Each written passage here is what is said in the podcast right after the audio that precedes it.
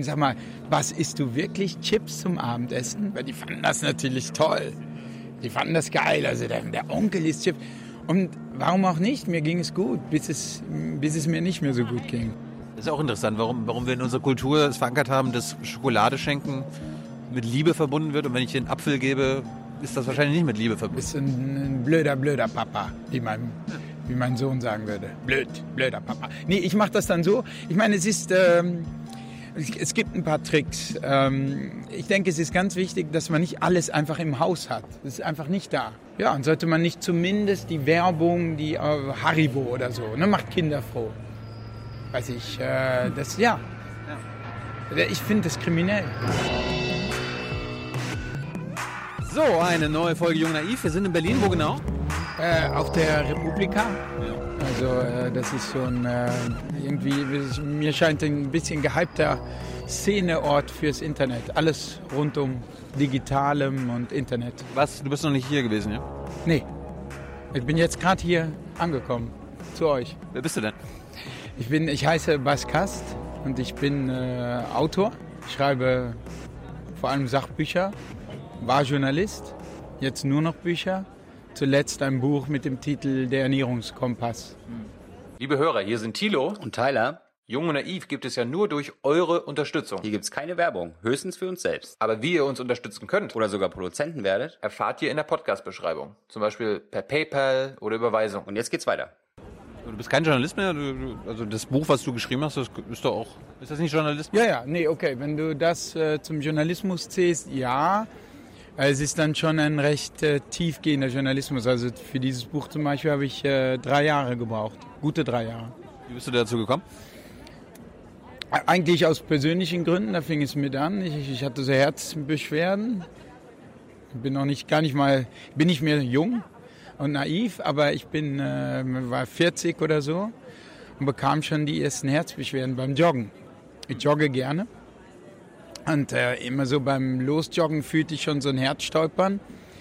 Dass meine Frau schon sagte, Bas, du musst, äh, ein bisschen langsamer angehen lassen. Du läufst immer sofort los. Du musst ein Warming-up machen. Habe ich ein Warming-up gemacht. Und das hat alles nichts geholfen.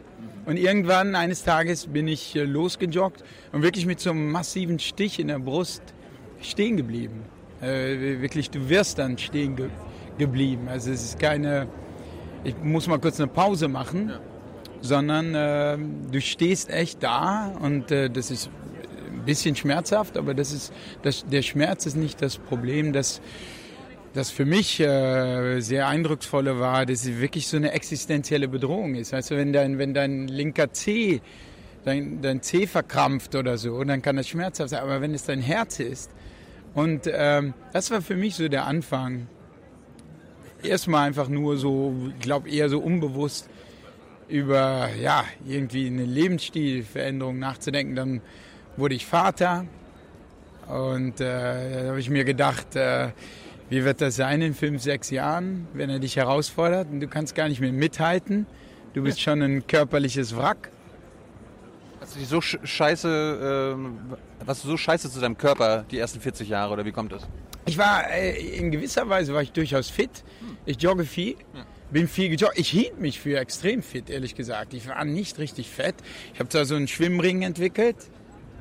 Kommt mit den Jahren. Ne? Genau, kommt mit den, ja, ja denkt man, dass es zwangsläufig mit den Jahren kommt. Denkt man. Ja, inzwischen ist er weg.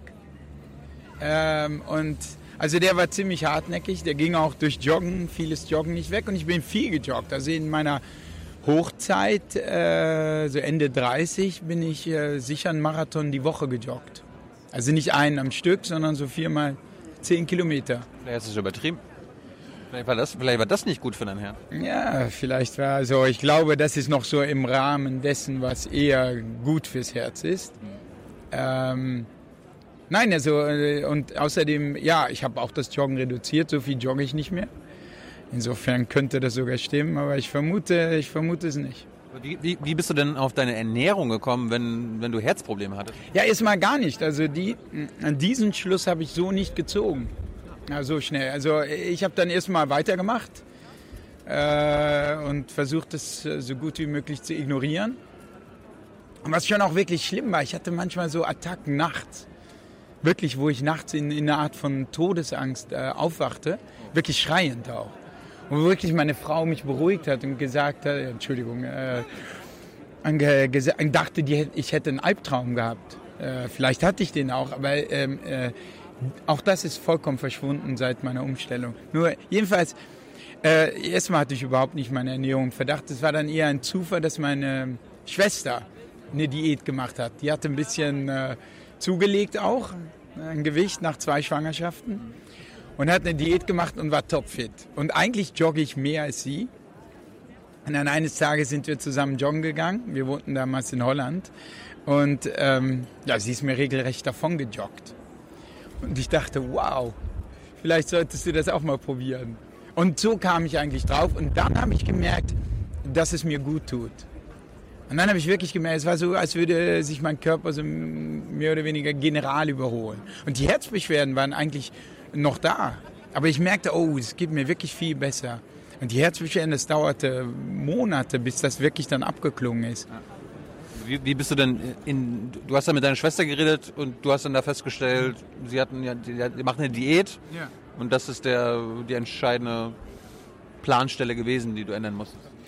Nee, das war mir da immer noch nicht klar. Nein, nein, mir, mir, mir wurde es dann klar, als ich merkte, wie gut es mir geht mit dieser Ernährungsumstellung. Es gab bei mir auch eine ordentliche Fallhöhe. Also ich habe mich, äh, also zum Beispiel, ich habe ja beim Tagesspiegel als Redakteur gearbeitet und es war nicht unüblich, dann Kaffee mit Schokolade zu frühstücken. Ja, Schokolade esse ich immer noch, aber keine Kaffee Milchschokolade. Ja, Kaffee auch.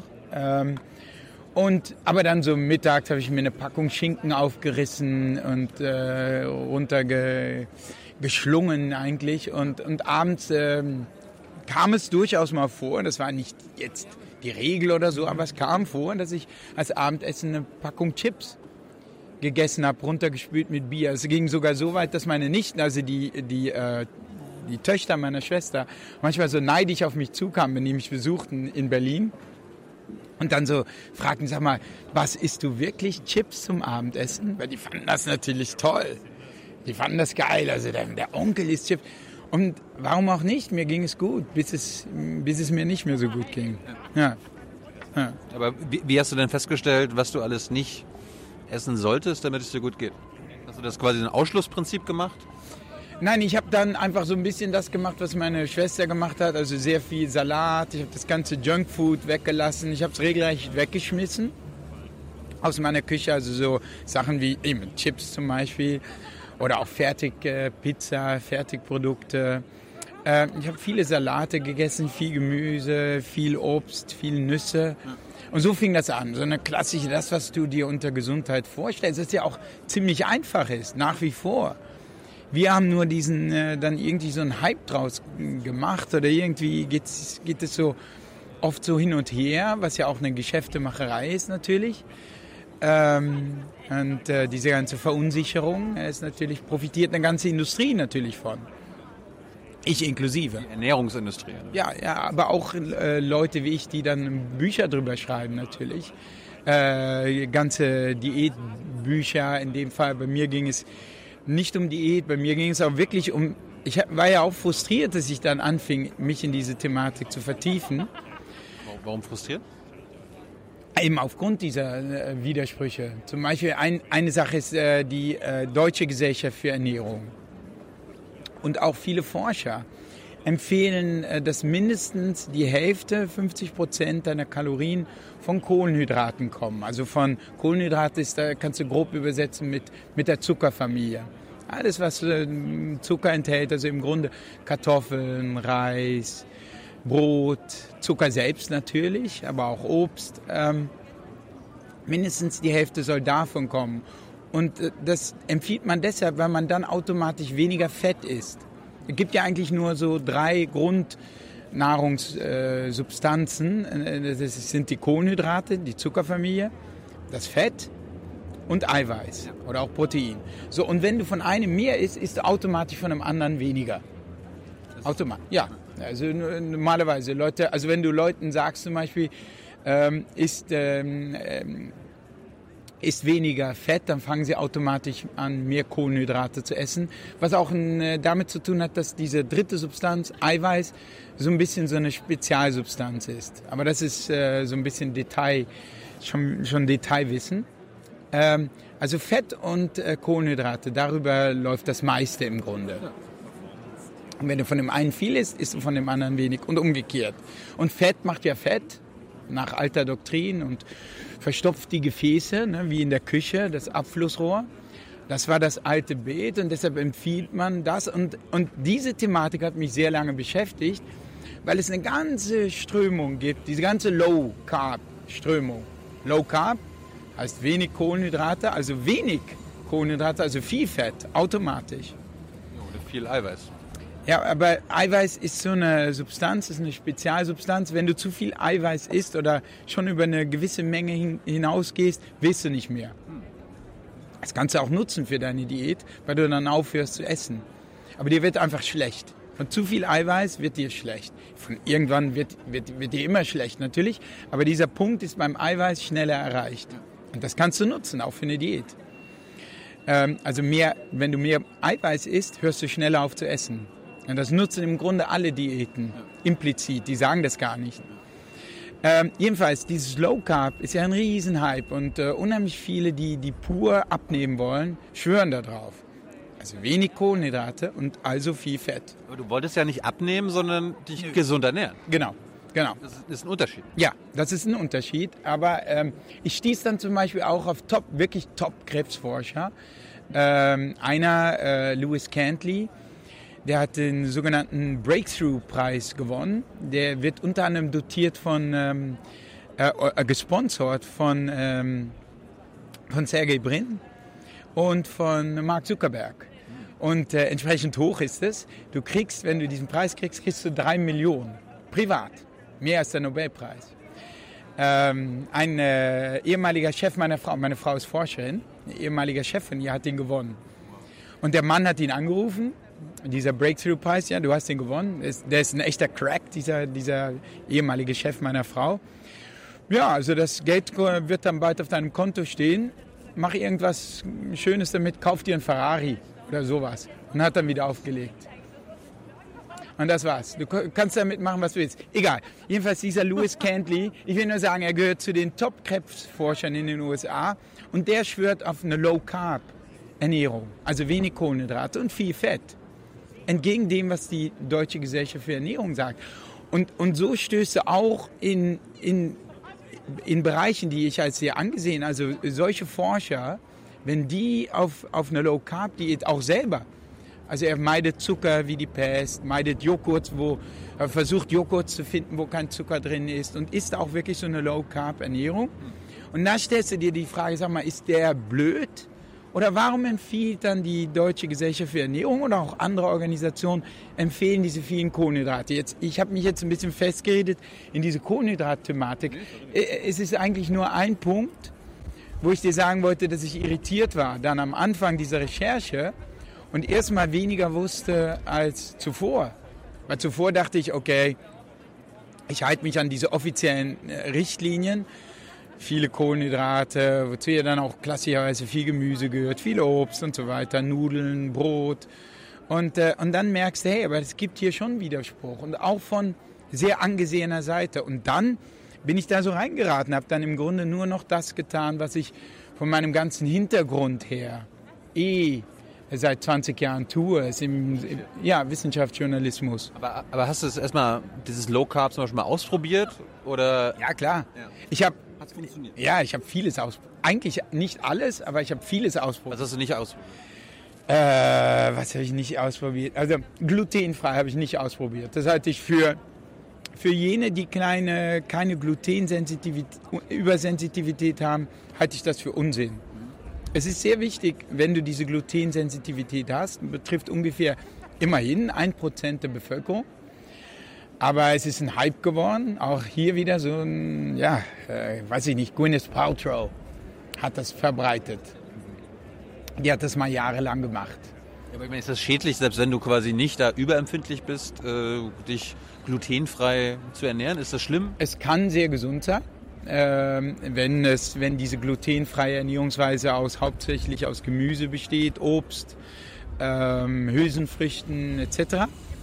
Was man aber sieht zum Beispiel, ist, dass viele Leute, die auf eine glutenfreie Diät gehen, die wie gesagt sehr gesund sein kann, aber im Schnitt, wenn du dir das anguckst, müssen diese Leute müssen ja sich von normalem, weitgehend von normalem Getreide verabschieden, wie Weizen oder Roggen. Da ist Gluten drin. Und müssen dann umschalten auf Reis, beziehungsweise auf Produkte, wo Reismehl drinsteckt. Nicht mehr normales Mehl. So, in Reis steckt oft Arsen. Reis ist eine Pflanze, die mit dem kann man einen arsenverseuchten Boden äh, geradezu entseuchen. Arsen ist was? Arsen ist ein, äh, ist ein Gift, Krebs, ein krebsförderndes Gift. Es gibt auch bei einem Arsen kein Unterlimit sozusagen. Äh, es ist krebsfördernd, egal in welchem Limit. Und dies wird auch beobachtet. Viele offizielle Organisationen sagen, wir sehen das, wir wissen das. Man kann Reis essen, ähm, kommt dann auch ein bisschen auf die Zubereitungsmethode an. Wir beobachten es. Ich äh, beschreibe das auch im Buch. Und ähm, jedenfalls gibt es Studien von Leuten, die auf eine glutenfreie Diät gehen. Und nach ein paar Monaten siehst du erhöhte Arsenwerte in ihrem Körper oder Quecksilberwerte in ihrem Körper, weil sie eben umschalten. Und also glutenfrei kann in wenn du nicht, wenn du das nicht unbedingt brauchst und wenn du es nicht ganz und gar richtig machst, kann auch nach hinten losgehen, ja. Ja. So, dann hast du, du hast also alles ausprobiert. Hast du dann irgendwann deine perfekte Diät gefunden oder hast du dann weiter geforscht und eigene Diäten oder wie war, wie war das? Also erstens mal habe ich ja einfach nur das gemacht, was ich als Wissenschaftsjournalist tue. Äh, nämlich mir angeguckt, wie ist die, äh, was weiß die Forschung über eine gesunde Ernährung. Ja. Und damit habe ich mich gute zwei Jahre beschäftigt. Deutsche Forschung, europäische Forschung, japanische Forschung. Genau, ja, ja, ja klar. Ja. Ah. Ja, es gibt zum Beispiel Japan, es gibt ja so ein, in Japan äh, gibt es eine Inselkette, nennt sich Okinawa. Das ist, äh, da werden die Leute, zumindest die ältere Generation, auf die jüngere trifft es leider nicht mehr zu, weil KFC und McDonald's und so weiter da Einzug äh, erhalten. Äh, die ältere Generation wird äh, sehr alt und das auch noch auf gesunde Weise. Also es gibt äh, nirgends so viele Hundertjährige wie auf Okinawa. Äh, und die, die Demenzraten, die Krebsraten bei bestimmten Krebsformen sind drastisch gesenkt. Und sie werden also auf besonders fitte Weise auch alt. Wie gesagt, das geht für diese ältere Generation. Und es ist ein bisschen komplex. Jedenfalls, es gibt eben auch, ich wollte nur sagen, es gibt japanische Studien. Das meiste kommt aus Amerika natürlich, von den Studien. Ich hatte jetzt Angst, dass du sagst, dass äh, wenn die Japaner Walfleisch essen, dass man besonders lange lebt. Aber Nein, äh, ja, die Ess, das, der Fisch spielt wahrscheinlich eine Rolle, ja. Wirklich? Ja. Warum?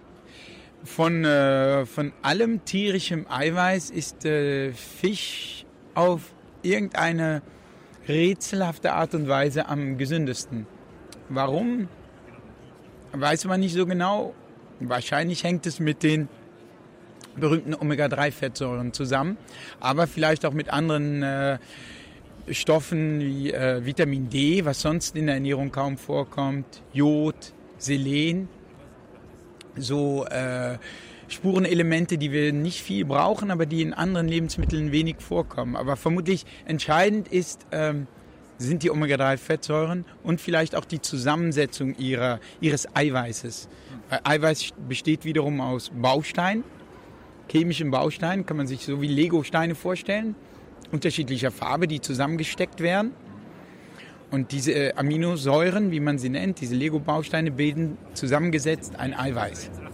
Und da gibt es unterschiedliche Bausteine und tierische, tierisches Protein von Schwein oder Rind oder so hat andere Aminosäuren, die teilweise äh, Alterungsprozesse vermutlich mehr ankurbeln als die Aminosäuren im Fisch. Aber genau weiß man das noch nicht. Du hast also die Wissenschaft, die Untersuchungen alle ähm, überblickt, hast verglichen. Hast, du, hast, du, denn Gemeinsamkeiten festgestellt oder Unterschiede? Ja, das ist das Ziel natürlich. Das ist natürlich das Ziel, dass du, du guckst zum Beispiel auf so eine Region wie Okinawa und dann guckst du, was essen die. Und gibt es da Ähnlichkeiten mit Regionen in äh, mediterranen Regionen, wo die Leute auch auf fitte Weise alt werden? Und dann gibt es Tierversuche und die zeigen in eine ähnliche Richtung. Und dann gibt es äh, einen plausiblen Mechanismus wie Omega-3-Fettsäuren. Wir wissen, wie Omega-3-Fettsäuren auch auf einer zellulären Ebene wirken. Dass sie Entzündungsprozesse zum Beispiel, schädliche Entzündungsprozesse runterfahren. Und wenn aus diesen verschiedenen Wissenschaftszweigen alles in eine ähnliche Richtung deutet, dann finde ich, kann man langsam zu so einer ja, zu, zu einem handfesten, äh, eine, eine handfesten Empfehlung auch gelangen und sagen, okay, Joghurt oder Fisch oder was auch immer ist vermutlich eine gute Wahl. Aber das ist wahrscheinlich deine, nicht deine einzige Empfehlung gewesen, oder? Hast du? Naja, ich versuche ja, in, ich versuche in dem Buch ja, deshalb heißt es Ernährungskompass, ich versuche ja, ich mache immer so einen Kompass und aufgeteilt nach diesen drei Subst äh, Hauptsubstanzen, Kohlenhydrate, Fette, Eiweiße, liste ich so die gesunden Vertreter auf und die weniger gesunden und sag so ein bisschen hiervon mehr, also zum Beispiel Fisch ist dann weit oben bei den Eiweißen und Hotdogs wären ganz unten. Ja, Hotdogs weniger. Das ist jetzt auch keine so ganz große Überraschung. Aber da sieht man auch mal, das meiste ist auch, ähm, das meiste wissen wir eigentlich. Es ist nicht, ich glaube mittlerweile, also das Problem ist auch kein Mangel an Informationen. Im Gegenteil, wir haben zu viele Informationen, Ernährungsbotschaften. Ähm, wir wurden wahrscheinlich auch oft falsch informiert, oder? Wir wurden, werden falsch informiert, wir werden verunsichert und dann wechseln wir wieder und, und, und dann hat man diesen ganzen, ja, diesen Hype, in dem wir stecken. Ich frage mich ja mal, wie, wie es quasi die Fastfood-Branche geschafft hat, uns einzureden, dass das nicht so schlimm ist, wie es eigentlich ist. Das, das Fastfood? Ja. Also wie, wie hat es die Branche über die letzten Jahrzehnte geschafft, dass das so in unserer Gesellschaft verankert ist? Ja, ja, ne, ich weiß nicht, ob Fast Food es geschafft hat, uns zu vermitteln, dass das ein besonders ja, gesunder mit, mit der Werbung und so weiter, klar. Dass es gut schmeckt. Aber ich meine, ich denke, die allermeisten würden sagen, okay, ich weiß schon, wenn ich zu McDonalds gehe oder was auch immer. Gut, dann ist es kein Wissensproblem. Warum machen Sie es dann trotzdem? Ja, das ist eine gute Frage. Also was ich merke auch, und deshalb, ich habe ja öfters auch Diskussionen, oder dann sitze ich mal in, in, in, in der einen oder anderen Fernsehsendung oder diskutiere mit Leuten auf einer Lesung oder so. Und ähm, was ich öfters höre, ist sozusagen, ist fast so ein bisschen eine Reaktion von der, der will mir was wegnehmen. Das nimmt er mir nicht auch noch weg. Äh, meine Leben, das Leben ist schon hart genug. Ja, aber du, du meinst es ja nur gut, das ist ja, das ist ja eigentlich schädlich. Genau, und sozusagen, vielleicht liegt es an der Art der Formulierung, auch äh, wie ich es selber formuliere. Aber es ist sehr wichtig ähm, einzusehen, dass dieses Fast Food, wenn du, manche Leute sind so robust, aber du weißt halt nicht, ob du dazugehörst. Ich würde sagen, wenn du wüsstest, dass du damit durchkämest, isst doch, was du willst. Ich meine, isst sowieso, was du willst. Äh, das ist sowieso klar.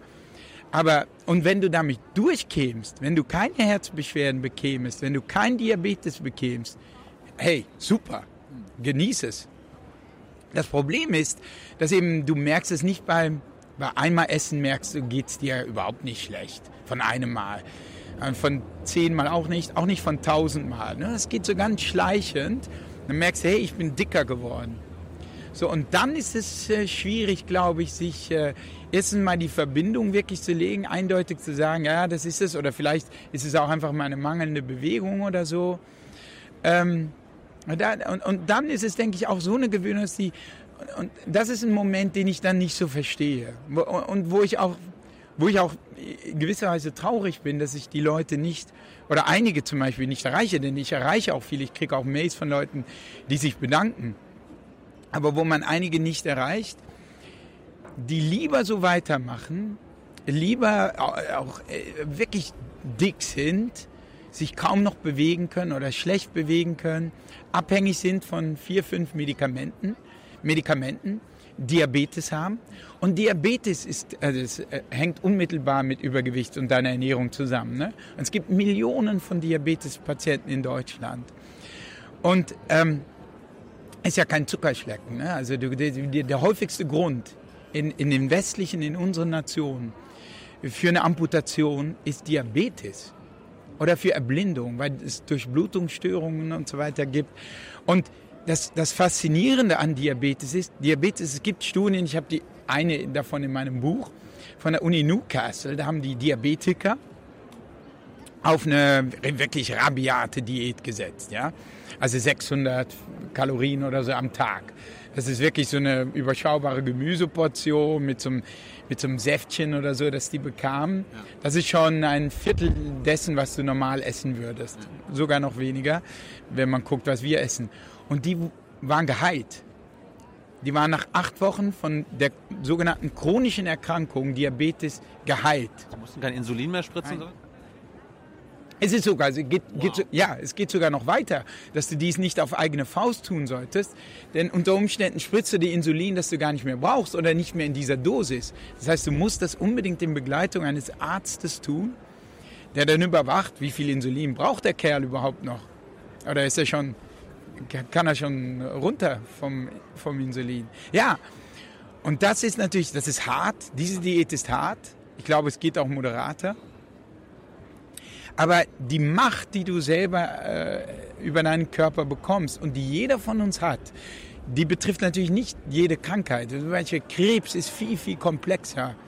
Und so Märchen, äh, dass man Krebs irgendwie heilen könnte mit Ernährung, ist natürlich Quatsch. Ne? Man kann das eventuell unterstützen. Man kann auch das Risiko senken, Krebs überhaupt oder bestimmte Krebsformen zu bekommen mit einer gewissen Ernährungsweise. Ähm, aber andere Krankheiten, die Diabetes in erster Linie, natürlich Übergewicht, wenn man das als Krankheit sieht, und Herz viele Formen von Herz-Kreislauf-Erkrankungen. Da kannst du echt eine Menge tun. Ist, ist Diabetes und Über Übergewicht eigentlich so ein Phänomen von Wohlstandsgesellschaften? Ja, eindeutig. Also das äh, hat äh, drastisch zugenommen in den letzten 100 Jahren. Das sieht man auch nicht bei Naturvölkern. Man sieht es erst, meine, früher sprach man ja noch von Altersdiabetes. Also es gibt zwei Formen. Eine so angelegte Form, das Typ 1 Diabetes. Den haben eher weniger. Die meisten haben den sogenannten Typ 2 Diabetes und das ist die, Form von Diabetes, über die wir eigentlich reden. Also wenn von Diabetes die Rede ist, ist immer von, eigentlich von Typ 2 Diabetes die Rede. So. Und der hieß früher auch Altersdiabetes. Denn man bekam ihn erst, wenn man ordentlich sich was angefuttert hatte mit 40, 50, 60.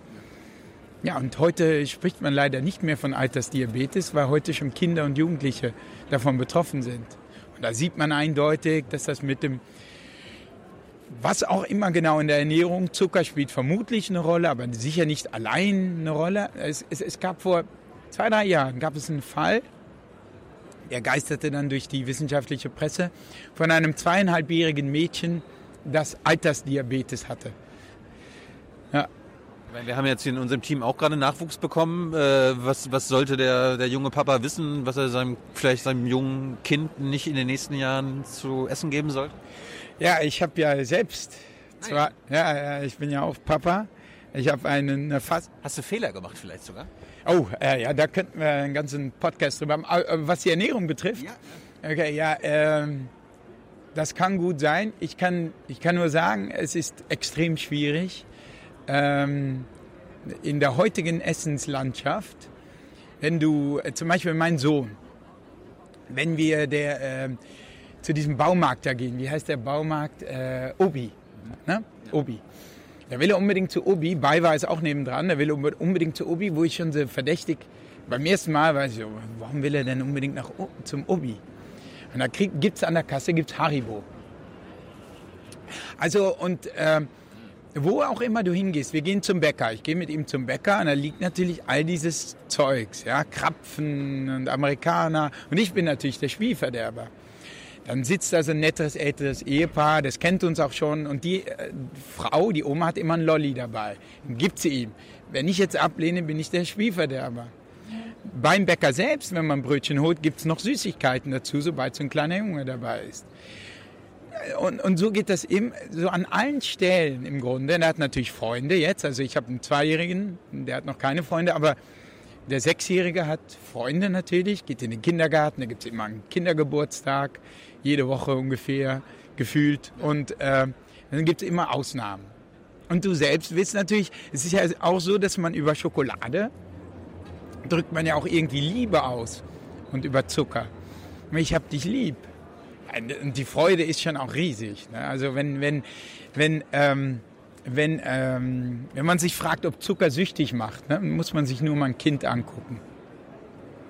Antwort ist ja. Dann, ist die, dann siehst du die Antwort.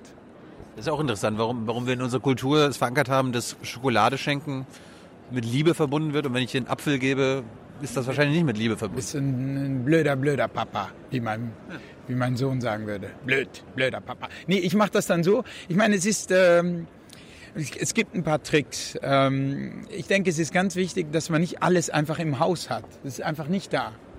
Also Haribo ist nicht da. Ich weiß, da draußen gibt es sowas wie, das ist auch kein Essen aus meiner Sicht, das sage ich ihm auch, aber das hilft nicht. Ähm, aber das ist nicht im Haus. Das ist schon mal beschränkt. Äh, Schokolade dunkle darf er auch, er darf auch mal so helle, aber das ist dann reglementiert. Ähm, ich, schnipp, ich, ich schneide mir selbst oft so Apfel und Birnen oder so und dann mache ich so ein Spielchen so. Keiner klaut mir diesen Apfel. Und dann kommen sie natürlich angerannt und dann wird Apfel, Birne und so weiter geklaut. Oder Erdbeeren. Aber du musst bewusst solche Sachen schneiden. Wenn die spielen zum Beispiel, dann sind sie auch mit dem Spiel beschäftigt und dann stellst du ihnen einen Teller hin. Dann kannst du es so vorsichtig einschmuggeln. Während sie mit Playmobil beschäftigt sind oder mit Lego. Es ist doch, ist doch krass, dass wir quasi unsere Kinder mittlerweile überlisten müssen, sich gesund zu ernähren. Ja, es ist wirklich harte Arbeit. Und dann, nicht nur das, dann musst du beim Überlisten und, und auch beim Bäcker und wenn du draußen bist, auch noch mal ein bisschen, du musst ja auch Maß halten. Du willst ihnen ja auch keine Essstörung anerziehen. Also wenn du es fixiert machst, wenn du sagst, das nicht, das nicht, das nicht und das ja, das ja. Und ich bin sowieso der Ernährungsfreak natürlich, kriegt er natürlich mit auch mit dem Buch und so. Ähm, du musst jetzt schon auch aufpassen, dass du so ein bisschen äh, da die, die, vieles überlasse ich meiner Frau, weil ich nicht als Freak denen eine Störung anerziehen möchte. Und aber ja, es ist äh, wirklich wirklich äh, schwierig für heutige Kinder. Und ich muss, aber ich finde es auch traurig, wenn ich zum Beispiel im Schwimmbad sitze und ich sehe einfach wirklich fette Kinder von sechs mit solchen Bäuchen so, weil die, sie können wirklich nichts dafür. Und es ist in erster Linie dieses hochverarbeitete Industrieessen, das ja auch super schmeckt, das ja eigens dahin gezüchtet wird, getestet wird, dass es süchtig macht, dass es gut schmeckt, dass es unwiderstehlich schmeckt. Ähm, ja, das ist einfach äh, wirklich äh, doof. Wirklich doof. Wenig Verarbeitung und Hochverarbeitung können wir nachher nochmal reden, aber ganz kurz Fast Food. Ja. Gibt es eigentlich gesundes Fast Food? Beziehungsweise ist das nicht, ist Junkfood nicht das schlechte Fastfood und gibt es vielleicht nicht gesundes Fastfood?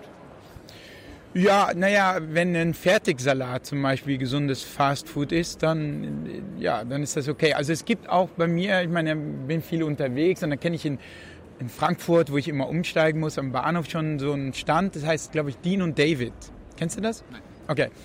Ja, das ist, die machen äh, so fertigen Bulgur mit Gemüse drin, mit Paprika drin oder so. Oder äh, weiß nicht, was sie alle, äh, Couscous haben sie, oft Vollkornvarianten und so vegane Fertiggerichte, die mir weitgehend gesund vorkommen. Das ist eine Form von Fastfood. Ich gehe da hin, kaufe mir so eine Schachtel und einen Fertigsalat und gut ist. Und das sind, äh, äh, sind gesunde Formen von Fastfood, ja. Also nur weil etwas schnell zubereitet ist oder schnell zu haben ist, also zum Beispiel äh, äh pures Obst. Ich meine, das ist natürlich im klassischen Sinne kein Fastfood, aber nichts geht schneller als eine Banane oder ein Apfel. Und zwar zu Hause mal Stullen schmieren. Ja, genau. Ja, ist auch gut. Insbesondere wenn es Vollkornbrot ist. Ja. Ähm, dir geht's ja, ich würde mal gerne über den Unterschied sprechen zwischen was ja auch in unserer Gesellschaft oft so der Fall ist, okay, man will fit sein. Fitness ist ein, äh, ist ein Stellenwert an sich und dir geht es ja eher so um die Gesundheit. Ähm, was, gibt, es ein, gibt es einen Unterschied zwischen fit sein und gesund sein? F ja. Nach Fitness streben und nach Gesundheit streben? Naja, ich denke, in gewisser Weise gibt es schon so eine Überlappung ne, dieser beiden Sachen. Ähm, aber äh, gesund sein heißt geht auch einher mit einer gewissen Grundfitness. Ähm, aber gesund sein heißt für mich in meinem Alter, also ich bin 46, heißt es vor allem, und aber das ist auch meine Geschichte, wo ich herkomme mit den Herzbeschwerden, frei sein von den typischen chronischen Altersleiden, die uns blühen und an die wir uns so gewöhnt haben, dass wir denken, das ist eigentlich normal. Oh, oh. Das waren deine, Ist egal. das waren deine weißen Schuhe. Die sollen eh used aussehen, darum. Okay, wir, reden aber weiter. used Wir, wir reden aber weiter. Frei sein von diesen Altersleiden. Chronische, an, an die wir uns so gewöhnt haben. Wir denken, das ist normal im Alter, Rheuma zu bekommen. Oder du hast es eben selbst gesagt. Ist ganz normal, eigentlich so einen Schwimmring zu entwickeln. Ist normal im Alter. Wenn du dir so Jäger-Sammlervölker anguckst, vielleicht nicht. Aber für uns ist es normal. Übergewichtig zu werden ist normal. Diabetes zu bekommen, weitgehend äh, wird langsam normal. Rheuma zu bekommen, normal. Arthrose zu bekommen, normal. Herzbeschwerden, irgendwann einen Stent zu bekommen, der vermutlich nicht viel hilft und ein Statin zu nehmen, das nicht viel hilft, normal. Obwohl Statin vielleicht schon, das nehme ich zurück. Ähm, und das möchte ich, für mich ist Gesundheit in erster Linie das vermeiden. So, und dann Fitness ist dann mehr sozusagen, hast du eine gewisse Grundkondition. Ja, kannst du hier eine Treppe hochgehen, ohne dass du sofort außer Atem bist. Oder zum Beispiel, was für mich auch ein bisschen wichtiger geworden ist in den letzten Jahren, so ungefähr so ab 40, du bist noch nicht, bist da noch, kannst noch ein bisschen warten kann man sagen, so als Faustregel baust du in jedem Jahr so ein Prozent Muskelmasse ab. Nennt man Sarkopenie. Ähm, und also in einer schlimmen Form nennt man es Sarkopenie, der Abbau von Sarkos aus dem griechischen Fleisch, der Abbau von Fleisch. Und äh, irgendwann, ja, hast du keine, äh, hast du nur noch wenig Muskeln und eigentlich viel Fett. Das Verhältnis verändert sich und äh, ja, dann werden natürlich zum Beispiel auch sowas wie Stürze wahrscheinlicher. Und deshalb habe ich mir so ein Kettlebell, kennst du das? Ein Kettlebell, also das ist eine, kommt aus Russland, glaube ich. Das ist eine Kugelhantel. Kannst du dir kaufen, dann kannst du so Gewichtübungen mitmachen. Ja, ich habe auch so ein paar andere Gewichte. Aber die versuche ich, ich bin nicht so, ist nicht so etwas, was ich gerne mag. Also ich jogge sehr gerne. Da muss mich niemand zu zwingen. Einfach das Gefühl danach ist einfach grandios. Insbesondere das Joggen selbst nicht, aber das Gefühl danach im Bad. Ähm, aber dieses Gewichtheben mache ich ähm, bewusst, versuche es bewusst zu machen, ein, zweimal die Woche.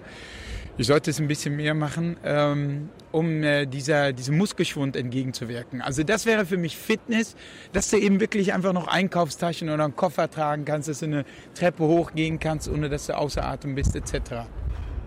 Aber ich frage mich halt, warum bei Fitness es so viele scheinbar unterschiedliche Ideologien gibt und Gurus, die verschiedene Ansätze haben. Und bei der, bei der Gesundheit ist das eher nicht so. Wie, wie, ist das zu erklären? Ja, das, das weiß ich. Also dieser, weil äh, ich denke, äh, weil da unheimlich wenig untersucht ist. Also der, es ist auch sehr schwierig, da Experimente zu machen. Ja, die eine Gruppe bekommt dieses Hit-Intervalltraining und die andere macht Ausdauer. Es gibt ein paar Studien, Ausdauerlauf und äh, es gibt ein paar Studien, aber die Studien sind spärlich gespielt, ja, äh, gespickt. Also das ist, ist nicht viel. Ähm, oder du machst drei Sets, ähm, äh, bis du nicht mehr kannst, oder du machst bis 80 Prozent. Das alles ist nicht systematisch untersucht. Und wenn der Raum, wo sozusagen der empirischen gesicherten Erkenntnisse gering ist, ist der da umso mehr wächst der Raum für Gurus. Oder Apps. Ja, Apps auch. Es gibt mehr Fitness-Apps als Gesundheits-Apps, Ist das so?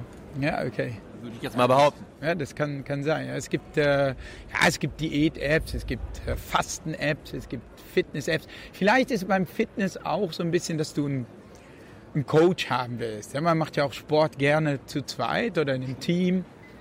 Und da mag man vielleicht noch äh, so einen Coach haben. Und natürlich ist auch ein Guru, wenn du dir, wenn der nur präsent genug ist, wenn er schafft, präsent zu sein, durch YouTube oder so Videos noch dazu, wird er ja zu einem Art Freund. Dann, ähm, dann kann ich mir vorstellen, dass das auch was Motivierendes hat. Wie, wie, wie können wir das schaffen, dass ähm, uns gesunde Ernährung weniger schwer fällt? Also ich Klar, de- dein, dein Buch lesen und vielleicht äh, in der Schule aufpassen und vielleicht im Fernsehen den Gesundheitstipps hören, aber Ja, ich, na, ich denke, es sind nicht mehr die, die Infos. Ne? Also deshalb mein Buch lesen, äh, wenn es motiviert, ja. Ähm, ich denke, äh, ich meine, ich habe mich oft gefragt, Ich meine, wie kannst du andere dafür auch begeistern, die sowas nicht erlebt haben, was du erlebt hast? Und ich habe nicht wirklich eine Antwort gefunden. Denn ich glaube, wenn man mir, wenn jemand wie ich mir, äh, ein Clone von mir, hätte mir gesagt, als ich so alt war wie du, hätte mir gesagt, pass mal auf, was das mit dem Chips ist scheiße. Lass das mal sein. Also irgendwann kriegst du Herzbeschwerden. Da hätte ich gesagt, fuck you. Lass mich in Ruhe. Darf man das sagen? Okay. Ähm, jedenfalls, ich hätte, ich hätte, ich hätte das nicht gesagt, aber ich hätte, ich hätte, ja, oh super, wirklich, danke für den Tipp und hätte weiter meine Chips gegessen. Und ich, ich war nämlich selbst so, dass ich gesagt hätte, hey, das nimmst du mir nicht, mir geht es gut.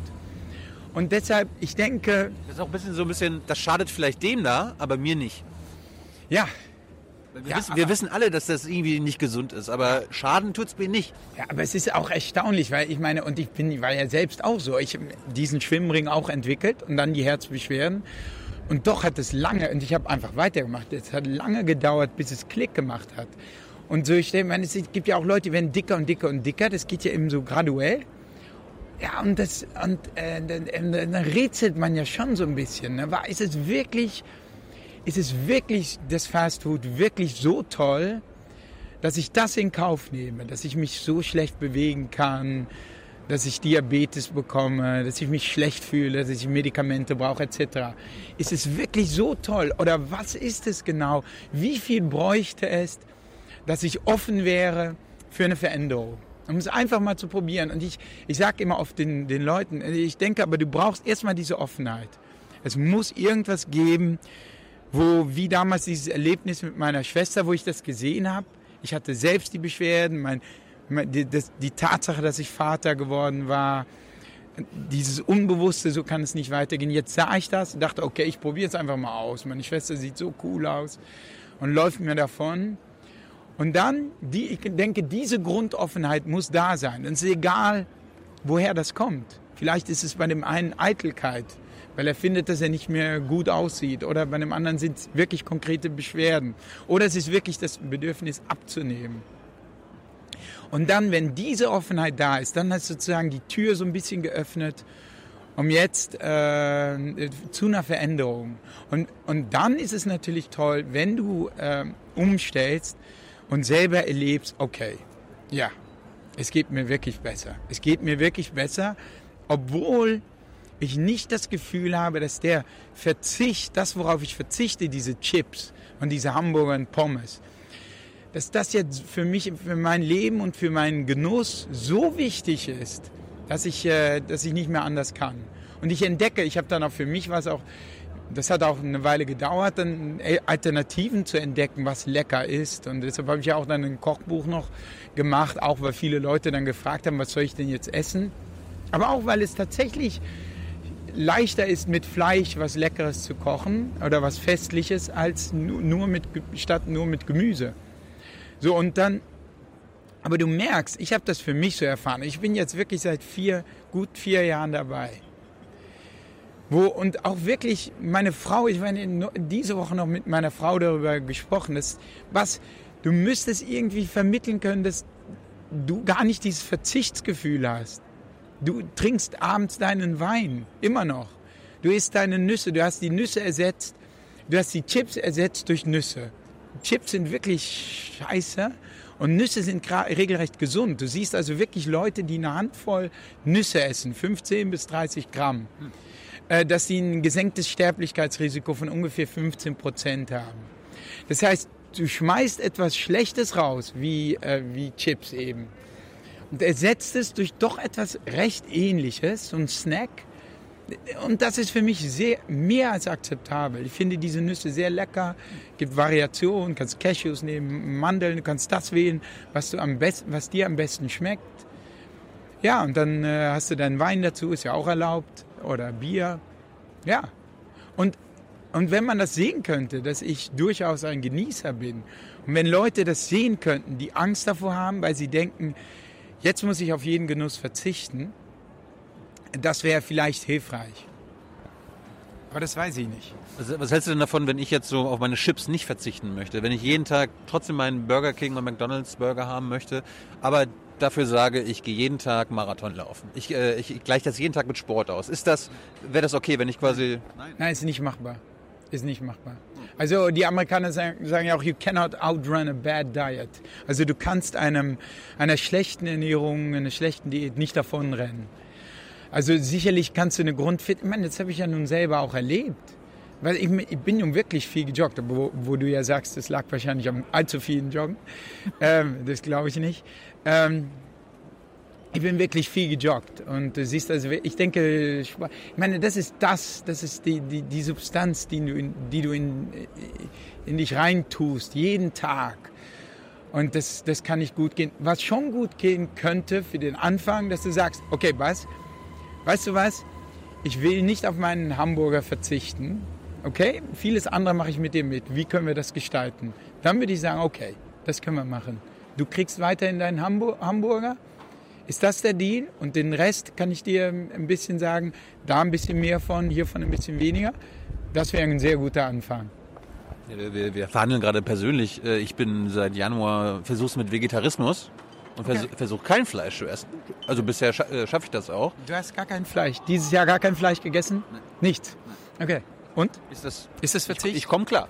Ich, ist, es, ist es ich komme klar oder ist es ich ich, verm ich vermisse es mittlerweile nicht mehr. Ich brauchte die ersten zwei Monate, da hat es mir geholfen, da gab es diese vegetarischen Schnitzel und vegetarische Dis und ja, Dis ja. und so weiter. Das hat mir geholfen. Mittlerweile, es liegt zwar noch im Kühlschrank, aber ich fasse das gar nicht mehr an. Also ich habe dieses Verlangen gar nicht mehr, Fleisch essen zu müssen.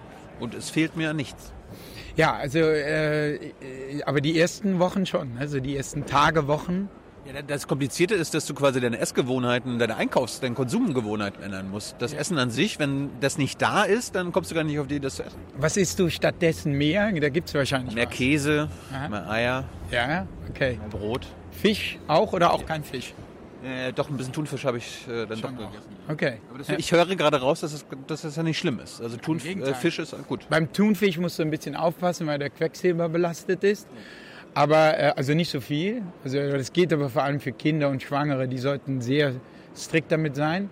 Man kann schon mal die Woche Thunfisch essen, aber lieber noch so nicht mit Quecksilber belastete Fische. Also zum Beispiel eher Lachs, Hering, Makrele, Forelle, okay. solche solche Sachen. was hältst du denn von Vegetarier sein an sich? Ist das, weil, du hast jetzt gerade so das Loblied aufs Fleisch und ja. man kann mit dem Fleisch so gut nee, kochen? Kein Loblied, nee, nee, kein Loblied. Also ich, überhaupt kein Loblied aufs Fleisch. Ich habe nur gesagt, wenn, es, wenn das der Deal ist, ich will meinen Hamburger behalten, können wir noch eine gesunde Diät hinkriegen, dann ja. Mhm. Nein, nein, im Gegenteil. Ich denke, so wenig wie möglich Fleisch. Ich esse auch so wenig wie möglich Fleisch. Ich esse recht viel Fisch und so wenig wie möglich Fleisch. Und es fiel mir am Anfang schwer. Im Gegensatz zum Zucker, auf den ich sehr gut verzichten kann. Nee, okay, gut. Also das fand ich zum Beispiel recht einfach. einfach. Wie hast du das geschafft? Weiß ich nicht. Ich denke, da gibt es auch genetische Unterschiede. Ich habe äh, einfach, also das Wichtigste, wenn man weniger Zucker essen will, wäre auch hier so ein Anfang wäre, einfach keine Cola, Fanta, keine Softdrinks mehr, kein Red Bull, kein all diese verzuckerten Getränke.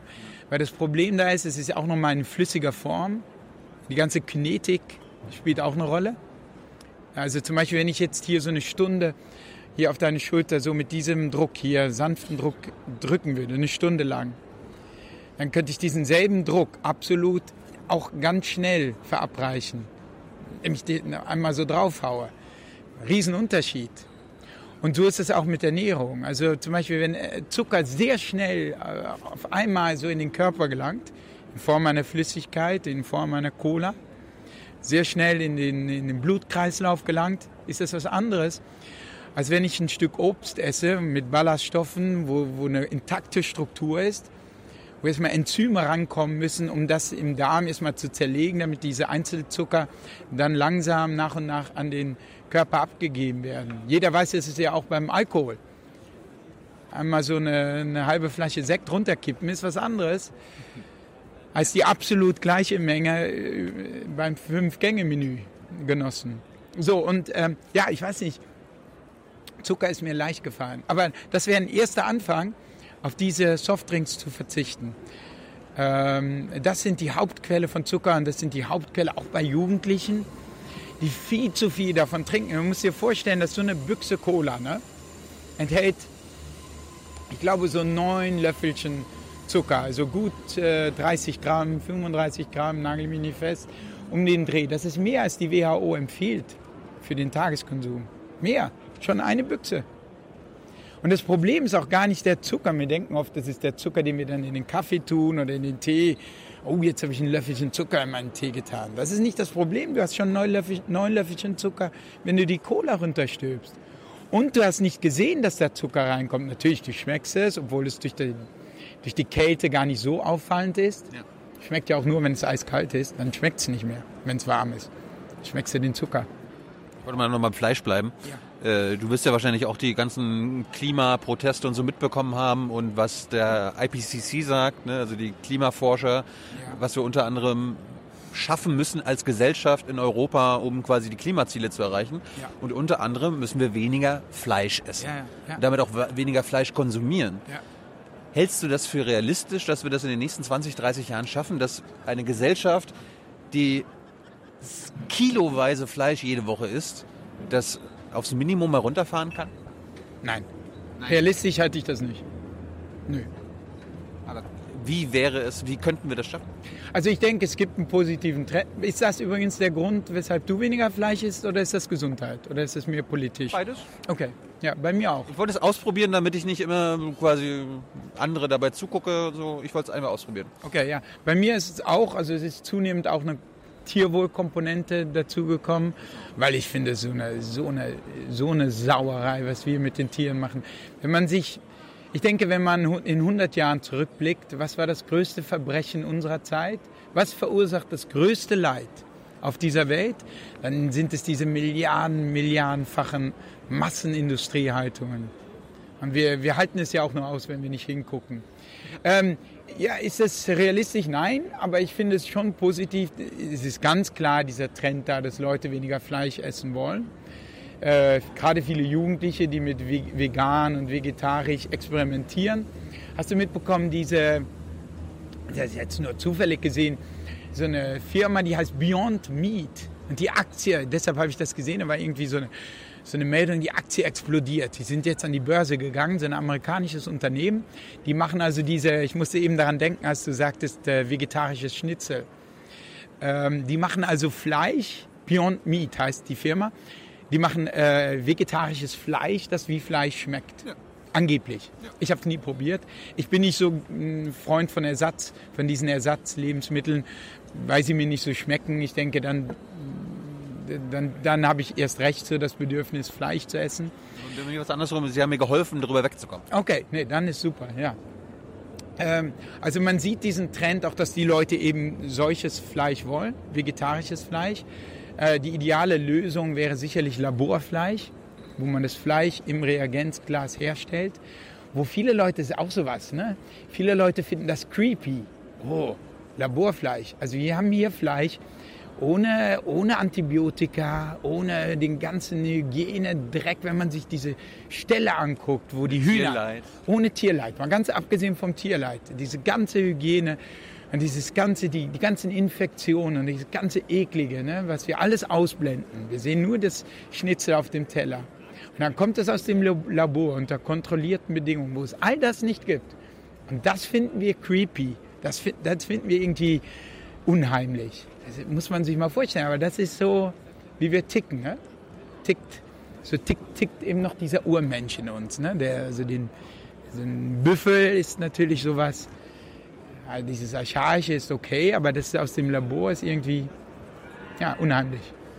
Fängt es an zu regnen? Falls es nur nieselt, können wir ja noch zu Ende machen. Ansonsten ja, ja. Äh, ziehen wir um wir beobachten das. Okay. Aber mich überrascht schon ein bisschen dein Pessimismus in Sachen, dass wir das mit dem Fleisch nicht hinbekommen, die nächsten. Ja, also ich meine, das ist äh, nicht das, was ich wünsche. Ich wünsche mir, dass wir davon wegkommen. Was ja auch sehr schön zu sehen ist, eigentlich, ähm, das habe ich erst später recherchiert, nach dem, nach dem Buch, auch weil mir viele geschrieben haben, äh, über Vegan und Vegetarismus und so weiter. Ähm, das Schöne zu sehen ist ja nicht a priori der Fall, dass das, was gesund ist für unseren Körper, auch gesund ist für den Planeten. Und da sieht man eine große Überlappung. Das ist eigentlich ein glücklicher Zufall. Also nur als Beispiel, wenn du ähm, Korn anpflanzt, ja, und ähm, du isst diesen Korn, dieses Korn, das Getreide, Weizengetreide oder was auch immer direkt, äh, ist das energetisch sehr viel effizienter, als wenn du dieses Korn anbaust und du hast noch Tiere, die Methan aus, äh, ausblasen etc., die mit dem Korn gefüttert werden und du isst jetzt diese Tiere. Also das ist energetisch, äh, ist das, äh, ist das also Verschwendung, wenn man so will. Und auch was den Fisch betrifft, der Fisch ist ja viel gesünder als jetzt Rind oder Schwein. Ne? Und was auch hier interessant ist, auch für den Planeten übrigens, wir haben eine Überfischung, also ich will es nicht schönreden, aber im Vergleich zu Rind und Schwein ist es so, Fische sind Kaltblütler. Und ähm, du brauchst allein schon, um so einen Körper von einem Schwein oder auch vom Menschen, müssen wir so viel essen, weil wir eine konstante Körpertemperatur aufrechterhalten müssen. Schon, schon allein deshalb verbrennen wir Kalorien, damit uns warm wird. Jeder merkt es, wenn er, was, wenn er lange nicht gegessen hat, dass ihm kalt, kalt wird oder auf eine strenge Diät. Ähm, und das heißt, diese Warmblütler, Rind und Schwein, brauchen viel mehr Futter, allein um ihre Körpertemperatur aufrechtzuerhalten. Der Regen kommt. Wir müssen mal kurz unterbrechen und wir suchen uns mal eine trockene Ecke. So, erinnerst du dich noch, wo wir stehen geblieben sind? Na, weil wir reingehen mussten, weil es auf einmal richtig schön geschüttet hat. Ja, ja, ja, wir waren beim großen Ganzen. Und äh, ich glaube, du warst überrascht, dass ich so pessimistisch bin mit dem Fleisch. Ja, gerade weil, weil du sagst in deinem Buch, also um, um es so runterzukürzen, wenn, du, wenn ich mich gut ernähre, ist das auch gut für den Planeten. Ja, ja, ja. So heißt das, heißt das dann quasi nicht, wenn wir uns alle gut ernähren wollen und werden, dann ist das allgemein gut für den Planeten? Ja, aber wir tun es ja nicht. Also, und wenn ich mir vorstelle, ich meine, wir mit unserem Fleischhunger hier im Westen, wenn ich mir äh, vorstelle, dass äh, die Chinesen äh, auch diesen Hunger haben, und den haben sie ja wahrscheinlich, und dass mehr und mehr kommt, und dann auch die Afrikaner diesen Hunger haben, dann bin ich global gesehen ähm, pessimistisch, dass wir diesen Fleischkonsum so reduzieren werden es ist einfach es ist nicht, ich, ich würde mir wünschen, dass wir weniger essen würden, aber ich denke nicht, dass, äh, dass wir das hinbekommen. Das heißt, wir können es quasi nicht nur als Individuen, jeder Einzelne, was Gutes schaffen, damit es gut für den Planeten ist, sondern es braucht dann doch schon also politische Lösung. Ja, ich bin nicht in, in dem Sinne fatalistisch oder so. Ich denke schon, dass jeder seinen Beitrag leisten kann. Ne? Also das tue ich auch. Also ich, äh, ich versuche bewusst weniger Fleisch zu essen. Äh, insbesondere in erster Linie äh, aus dem Grund des Tierwohls, dann auch, weil es äh, nicht sonderlich gesund ist, wobei Hühnchen ist einigermaßen okay, also weißes Fleisch äh, kann man schon einmal pro Woche oder so essen. Aus rein gesundheitlicher Sicht kann man das schon einmal pro Woche essen, ist kein, kein Problem. Fisch ist besser. Ähm, aber äh, ja, ich versuche meinen Beitrag zu leisten. Nur denke ich, dass es global, dass wir das in den Griff bekommen. Ich denke soweit nicht. Ich meine, wir kriegen ja auch äh, die, ganzen, die ganze Klimakatastrophe nicht wirklich in den Griff. Und, und, und guck mal, was da für ein, was da für eine öffentliche, für ein öffentliches Bewusstsein vorhanden ist. Wir wissen es ja. Wir wissen das ja, nur zugleich denke ich nicht, dass wir, dass wir das in den Griff bekommen. Und ich jedenfalls hoffe, was den Fleischkonsum betrifft, da ich nicht äh, damit rechne, dass wir das äh, wirklich in den nächsten Jahren in den Griff bekommen. Ich hoffe wirklich auf Laborfleisch und ich hoffe, dass er so billig wird, dass die Leute einfach aus Geldgründen das machen. Weil das ist ja auch so ein Ding, ne? dass die Leute sagen immer, oh, ich will artgerecht und ja, das Tierwohl ist mir wichtig und so. Nur wenn sie an der, im Supermarkt stehen, dann entscheiden sie sich für das billigste Fleisch. Im Großen und Ganzen. Da hört dann das Tierwohl auf und das Mitgefühl. Ja klar, also wenn ich mir das nicht leisten kann, und das ist ja auch ein Problem. Ne? Moment, ähm, klar, äh, das ist natürlich etwas teurer, nur du, du, du willst ja gar nicht so viel essen. Ich meine, früher gab es den Begriff Sonntagsbraten. Jetzt ist es normal geworden, dass wir nicht nur jeden Tag Fleisch essen, sondern morgens, mittags, abends. Morgens Wurst aufs Brot, mittags, was weiß ich, ein Würstchen, abends dann ein Schnitzel. Das ist normal.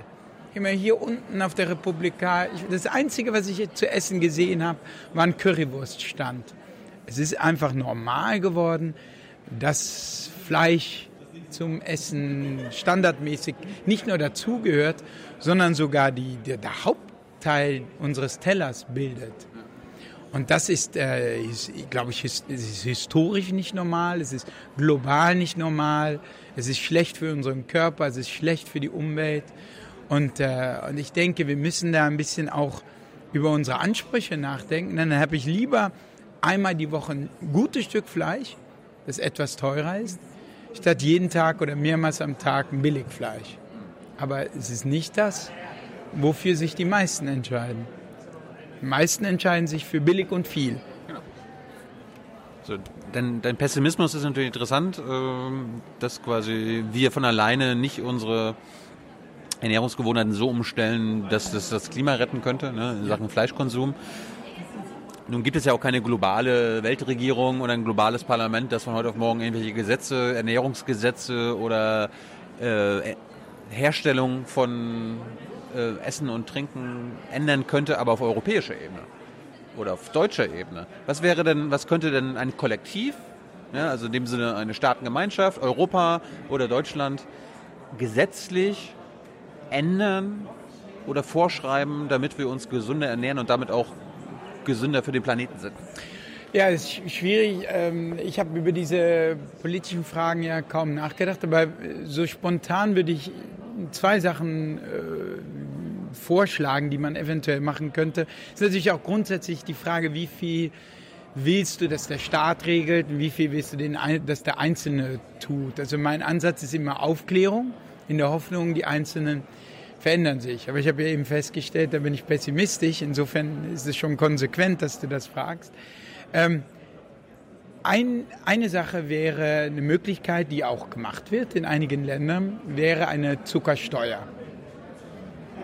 Das heißt, du musst einfach äh, auf zuckerhaltige Getränke, alles was mit Zucker zugesetzt ist, was ja viel zu viel ist, steckt ja überall im, äh, in verarbeitetem Essen, steckt ja praktisch überall Zucker drin, auch wo du es nicht erwartest. Also in einem Joghurt zum Beispiel. Ne? Joghurt ist mit Zucker. Auch im Laufe dieser Fettverteufelung ne? hat man ja dann in den 80er Jahren mehr und mehr Fett rausgeholt aus den Lebensmitteln. Na, dann schmeckt es nach nichts mehr. Wenn du Fett aus dem Joghurt rausholst oder irgendwo rausholst, schmeckt es nach Karton.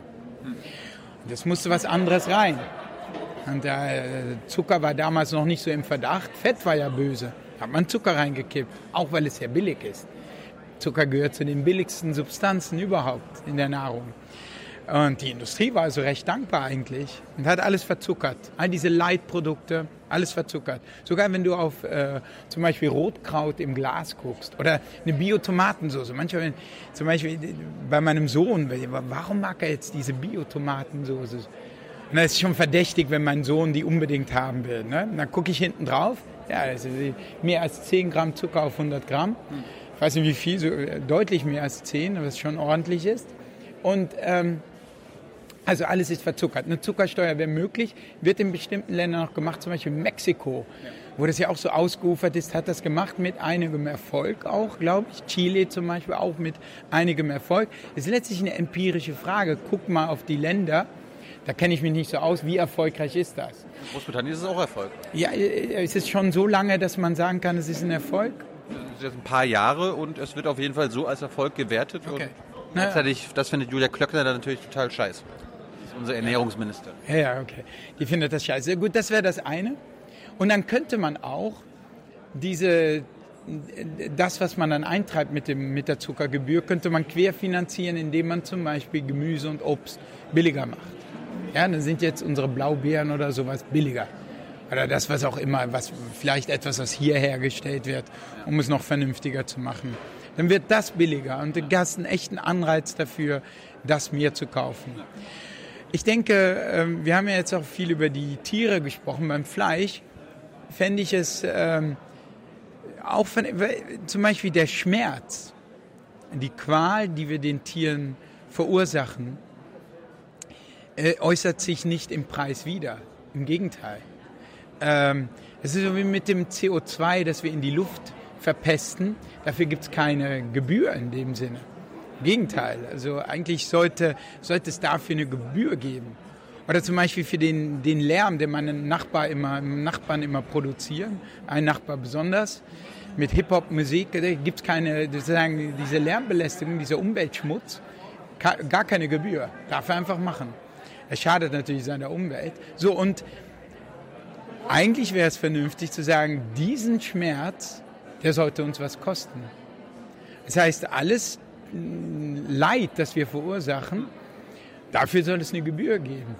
Das heißt, dieses Fleisch hier, was normalerweise sehr billig ist, eigentlich ist ja das gequälteste Fleisch ist am billigsten, weil da alle Tiere zusammengepfercht werden, keiner achtet drauf, es wird nicht aufwendig kastriert oder sowas und mit Betäubung. Ist ja auch so eine Riesendiskussion, was überhaupt nicht im Garten, jeder weiß, dass das scheiße ist, was wir tun.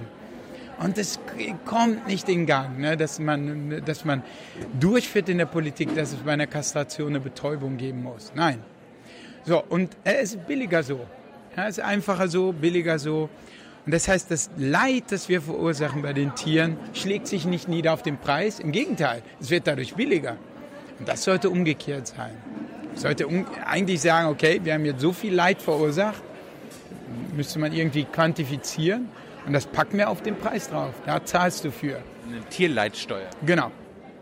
Eine Zuckersteuer und eine Tierleitsteuer. Und dann quersubventionieren wir mit diesem Geld artgerechte Tierhaltung, dass das ein bisschen billiger wird. Und Obst, Gemüse oder zum Beispiel Linsen, die viel weniger, ähm, viel weniger Umweltschäden verursachen pro, pro Kalorie äh, als zum Beispiel Fleisch. Äh, und so könnte man, gut, das sind jetzt so, ich bin, bin ja überhaupt nicht bewandert in diesen politisch-strategischen Fragen. Und die sind vermutlich naiv. Wahrscheinlich kann man das alles nicht durchsetzen. Dann gibt es x Lobbys, die dagegen kämpfen und so weiter. Ne? Das heißt, Aber Zuckersteuer hast du ja gerade schon gesagt, gibt es in anderen Ländern schon. Ja. Da funktioniert es. Ja. ja, richtig. Insofern, da habe ich eine gewisse Hoffnung, dass wir da dann in der Tat über diesen Weg ein bisschen was steuern können. Und ich sage das als jemand, der auch nicht so äh, für den Nanny-Staat ist, der mir alles sozusagen, der es immer besser weiß, der besser weiß, was gut für mich ist. Aber in diesem Fall, weil so viel doch über den Preis läuft und, und die Leute nicht weiter denken als bis zum Portemonnaie, denke ich, ist es äh, zumindest ein vernünftiger Vorschlag, um mal in die Runde zu bringen. Fällt dir was ein, was man verbieten sollte? Was in Deutschland verboten werden sollte oder auf europäischer Ebene in Sachen Ernährung? Ja, vielleicht äh, eine, eine Süßigkeit, Werbung für Kinder sollte man vielleicht verbieten. Ja, aber ich finde, ist es normal, dass man etwas wirklich Giftiges in diesem Fall, zumindest in diesem Ausmaß, das wirklich unseren Kindern nichts bringt und viel mehr schadet, sollte man das nicht verbieten? Ist das nicht vernünftig? Weil die Kinder können nichts dafür die sind dem wehrlos ausgeliefert. Und du kannst als Eltern das schwer kontrollieren. Weiß ich ja auch von meinen Kindern. Ja, und sollte man nicht zumindest die Werbung, die äh, Haribo oder so, ne, macht Kinder froh. Weiß ich, äh, das, ja.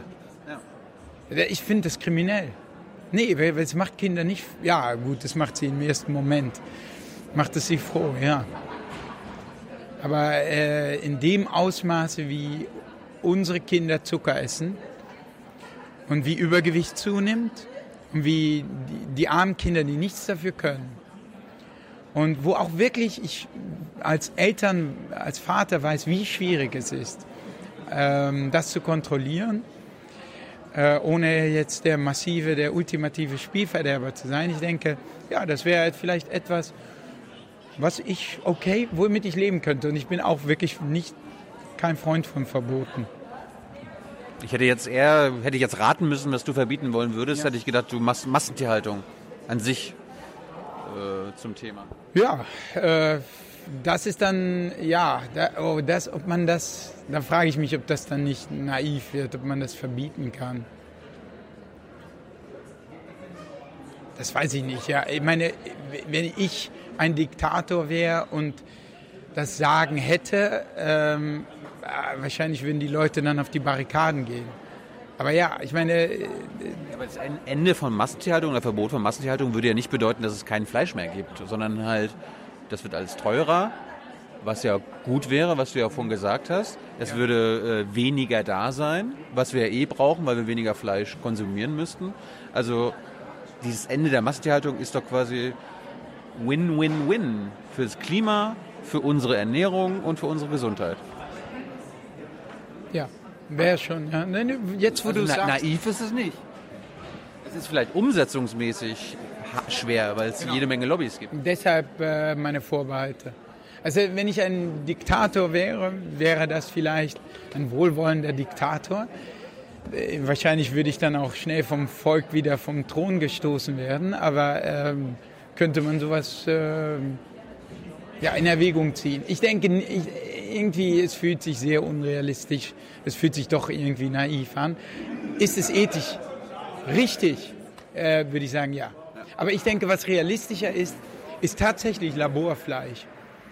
Äh, wo du wirklich Fleisch herstellen kannst, das die Leute einfach haben wollen.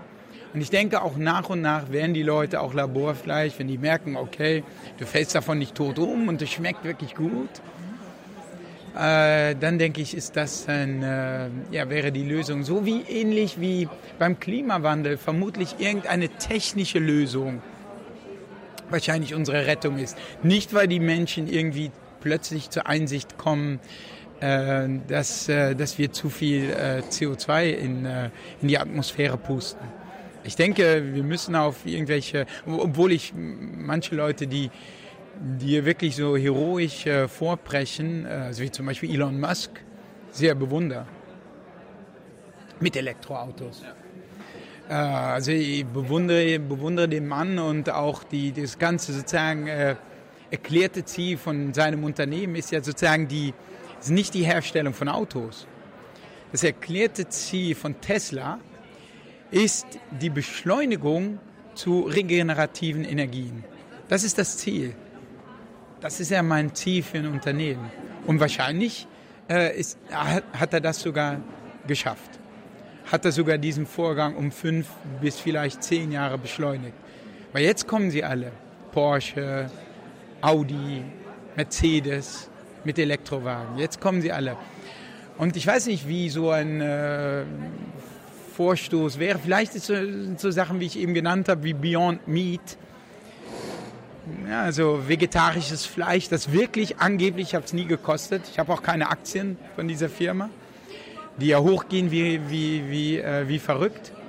Äh, was ja auch ein gutes Zeichen ist eigentlich. Ähm, ja, vielleicht sind das ähm, heroische Versuche hier, diesem Massenwahn etwas entgegenzusetzen, der, der nur erträglich ist oder irgendwie normal ist, weil wir uns daran gewöhnt haben und weil wir es nicht sehen. Nur weil wir das Leid nicht sehen, halten wir es auf. Jeder, der sein eigenes Tier im Garten halten würde, würde es vernünftig halten, würde sagen, hey, ich gehe gut mit meinen Tieren um, weil er es gar nicht aushalten würde. Also wie auf Twitter kann ich jemanden, den ich noch nie gesehen habe, schön ordentlich beschimpfen. Niemand würde das vom Angesicht zu Angesicht tun. Diese Umgangsformen entstehen bei Twitter ja nur, weil du auf Distanz bist. Und so ist es auch mit den, mit den Tieren. Nur durch diese künstliche Distanz, die es in, in einem natürlichen Umgang mit anderen Wesen nicht gibt, nur die ermöglicht diese Art von Grausamkeit. Und äh, wenn es nur so möglich ist, dann stimmt etwas nicht. Mich würde mal interessieren, äh, was hältst du denn von Insekten und äh, kann ja Heuschrecken essen und so weiter und so fort. Ist, ist das eiweißhaltig? Ist das gesund? Oh ja, das ist eiweißhaltig. Es ist wahrscheinlich gesund. Ähm, da gibt es natürlich keine großen Studien zu, weil keiner das isst. Das heißt, es ist nie getestet worden. Jemand, wir machen jetzt mal eine Gruppe mit 1000 Teilnehmern. Ihr esst jetzt von nun an alle Insekten und ihr, äh, die Kontrollgruppe bekommt irgendwie ein Insektenplacebo oder so. Ja. Und heimlicherweise steckt da Rindfleisch drin aus der Massentierhaltung. Weil es ja auch so schwierig bei den Ernährungsstudien, du musst eine Vergleichsgruppe haben, die nicht merkt, dass sie was anderes isst, idealerweise. Oder die Insekten sind verwurstelt zu einem Hamburger. Und niemand weiß, ja, wer kriegt welche.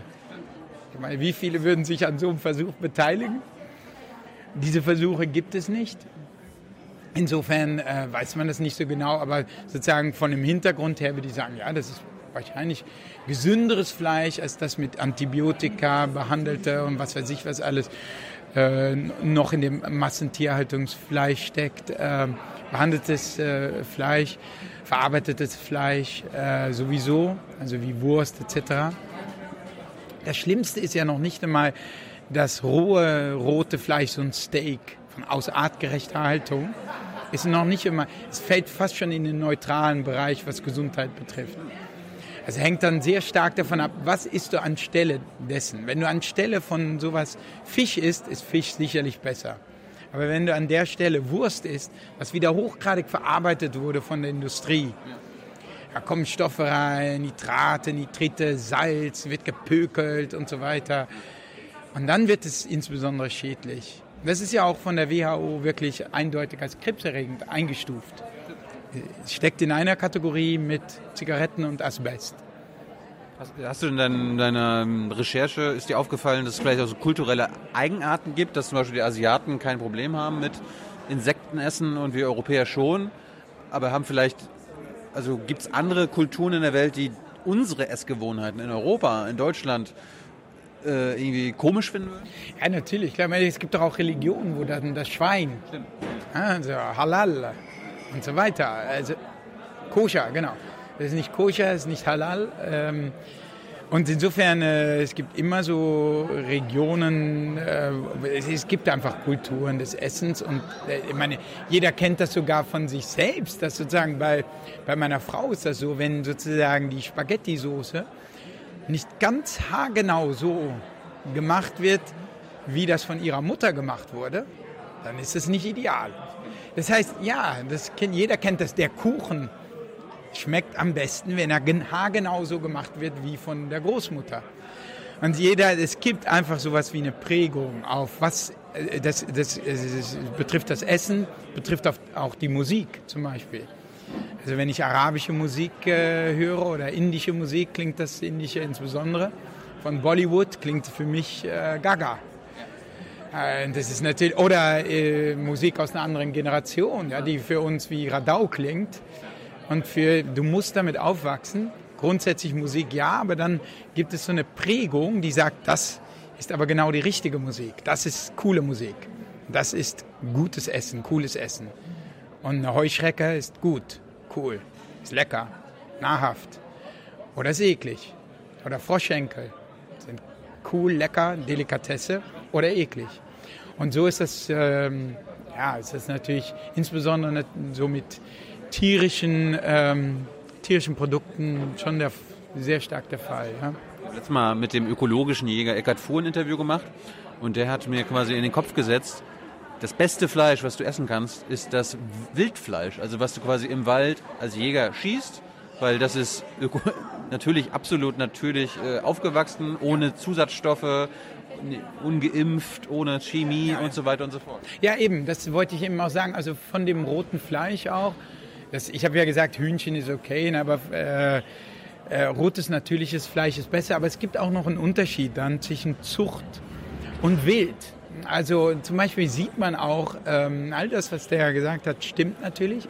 Also wenn ein Tier dann in der, in der Wildnis ist und es ist zum Beispiel echtes Gras oder echte Blätter, wo Omega-3 drinsteckt, das muss ja irgendwo herkommen. Ja. Dann ist das auch vermehrt im Tier vorhanden oder in der Milch, die das Tier gibt. Und was man auch sieht, ist ein Phänomen, alles was gezüchtet ist, ist hochgradig verfettet. Nicht, dass Fett an sich böse wäre, aber es ist unnatürlich natürlich in diesem Maße Fett zu konsumieren. Ich habe eben schon gesagt, dass Eiweiß besonders gut sättigt. Normalerweise ist Fleisch in erster Linie Eiweiß. Aber wenn du es anfängst zu züchten durch die Nahrung, also wenn du jetzt zum Beispiel beim Lachs siehst du es sehr gut. Aber auch bei, es gilt auch für, für Reh oder versus Rind oder Schwein. Also wenn du mal einen Wildlachs dir anguckst, dann sieht das so tief rot-dunkel aus und hat nicht diese weißen Streifen. Aber wenn du dann mal äh, einen Zuchtlachs siehst, den erkennst du daran, dass du eben so eine orangene Farbe hast. Das ist ein Farbstoff, weil es diese Krabben nicht mehr äh, ist. Es bekommt einen Farbstoff, Astaxanthin, um orange zu werden in den letzten Wochen des Lebens. Schnell wird das Fleisch noch orange gemacht. Und dann ist es aber auch durch, dadurch, dass es so viel gefüttert wird, dieser Zuchtlachs, und er für dieses äh, für, das, für die Fütterung gar nicht groß schwimmen muss. Er braucht ja nur da rum zu, so ein bisschen rumzueiern, da in dem, äh, in dem Becken, in dem er sich befindet, ist er stark verfettet, der Zuchtlachs. Und das siehst du an den Streifen. Und alles Sushi ist zum das ist auch lecker, sozusagen von der Konsistenz dieses Fett. Jedes Sushi ist mit Zuchtlachs. Und es ist hochgradig verfettet.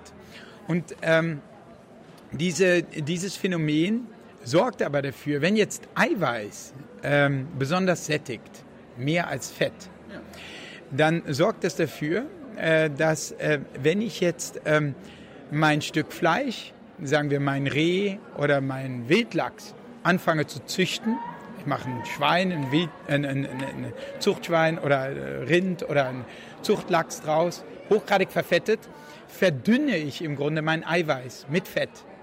Das heißt, ich verdünne just den am meisten sättigendsten, die, die sättigste, die am meisten sättigende Substanz, nämlich dieses Eiweiß. Und ich muss jetzt mehr essen, mehr Kalorien zu mir nehmen, um satt zu werden. Und dieses Phänomen, beschreibt das ganz ausführlich übrigens in meinem Buch, siehst du durch die Bank durch verarbeit, bei verarbeitetem Essen. Und natürlich Zucht ist eine Form von erster Verarbeitung sozusagen, wenn man will. Du, du fügst jetzt im Grunde mehr Fett hinzu. Ich muss mehr essen, um satt zu werden, weil Protein, das Eiweiß, das verdünnt wird durch das ganze Fett, wie ein Wein, in den ich Wasser schütte, habe ich jetzt Protein, in das, in, in, in das ich Fett schütte, sättigt nicht mehr so gut. So, und ähnlich ist es mit Zucker. Zucker sind ja die Kohlenhydrate. Also ich habe eine eiweißreiche Substanz wie Joghurt und mache jetzt meinen Zucker rein. Also habe ein normales Früchte, Früchtejoghurt. Und wieder verdünne ich dieses sättigende Protein.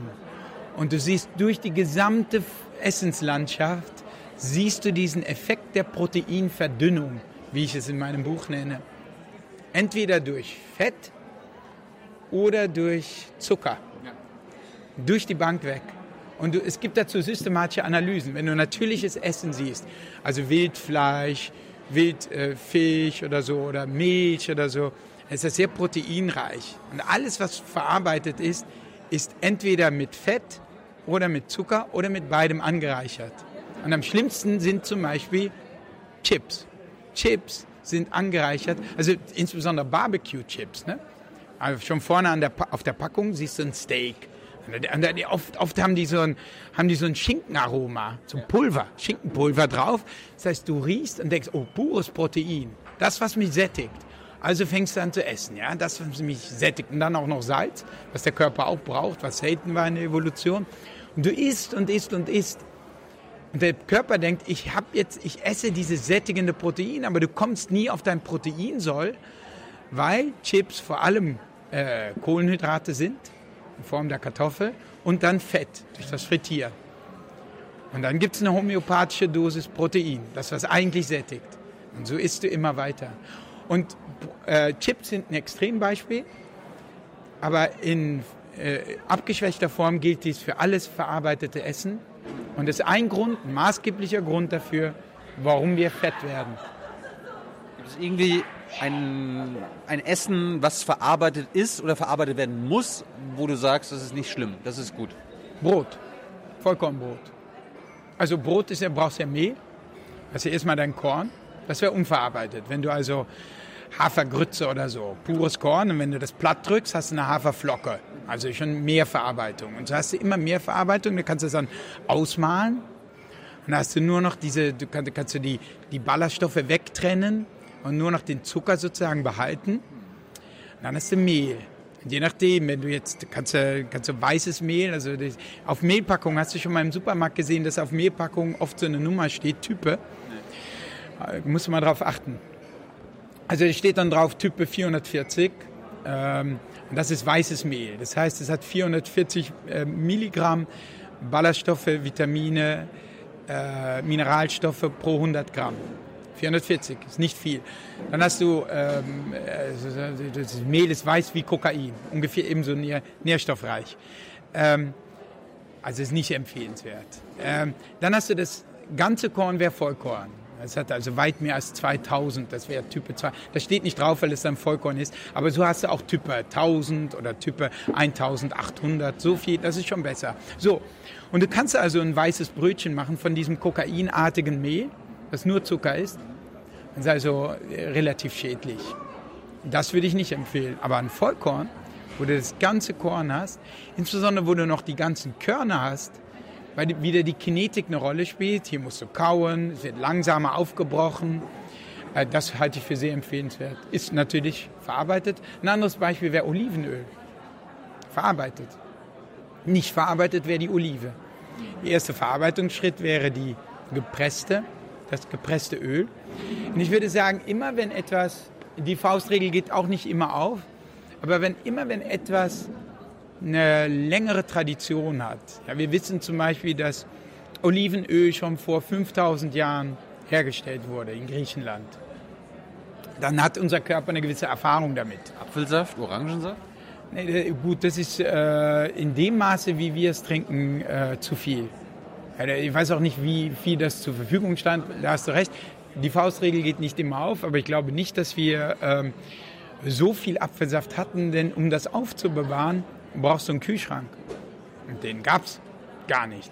Natürlich, äh, Apfel ist super, aber den Apfelsaft zu machen und dann äh, jeden Tag sozusagen äh, so ein Glas Apfelsaft zu trinken, ein Riesenglas, ist, ist, ist schon fast zu viel. Ja, also ich meine, ich, ich esse ja fast, wirklich fast jeden Tag einen Apfel.